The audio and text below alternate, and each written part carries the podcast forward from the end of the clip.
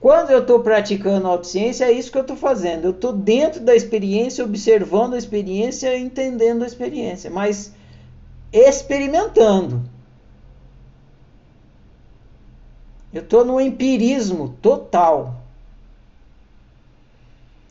Aí depois que eu observei e compreendi, eu preciso comunicar o que eu, o que eu entendi e observei na minha natureza de ser humano.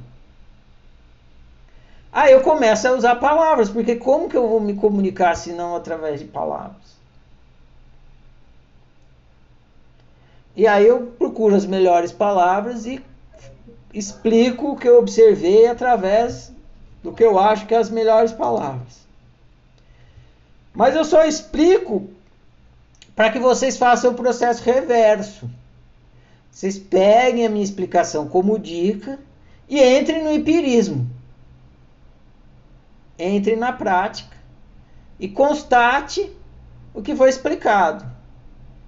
Se você fosse fazer por conta própria, talvez demorasse mais devido à sua falta de prática em praticar a autociência.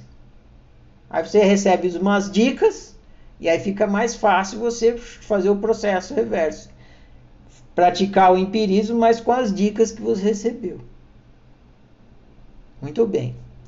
Isso para vocês entenderem que a prática da autociência é totalmente empírica, experimental. Então, no rigor da experiência,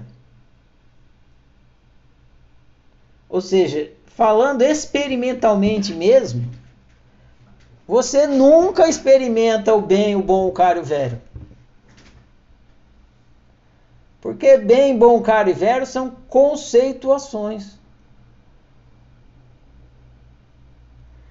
Tem uma coisa que você experimenta antes que você de fato experimenta e que aí você conceitua com bem, bom, caro e velho.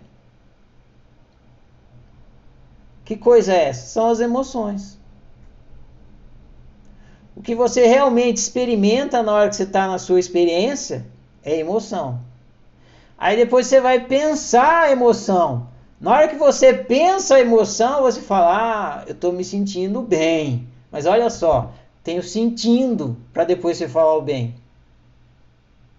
Eu tô me sentindo, aí você olha para você, experimenta o que você está sentindo e fala bem. Porque se você não experimentar, você não vai falar nada. Aí o contrário, se eu, se eu estou sentindo, aí você mal. Quando você fala mal, foi uma palavra que você deu, conceitual, para uma coisa empírica, que você experimentou, que foi o seu sentimento. E você poderia não ter palavra para falar, você diria, eu estou sentindo o que eu estou sentindo. E aí só você saberia, entendeu? Porque é isso. No rigor da experiência, você está sentindo o que você está sentindo. Aí você categoriza, discerne, né? O que eu estou sentindo agora era melhor antes. Então vou chamar aquele que não era tão bom de ruim e esse de bom, porque aquele lá não era tão bom, entendeu? Mas de fato o que você está experimentando é o que você está experimentando.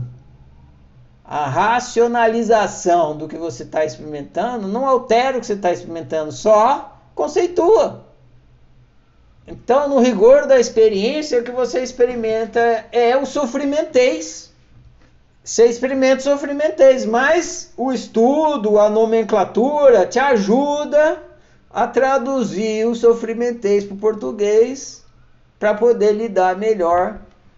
Então, conforme a gente vai passando aqui pela parte psicológica, a gente vai cada vez mais aprendendo a falar sofrimentez, porque o tempo todo o sofrimento está conversando com você.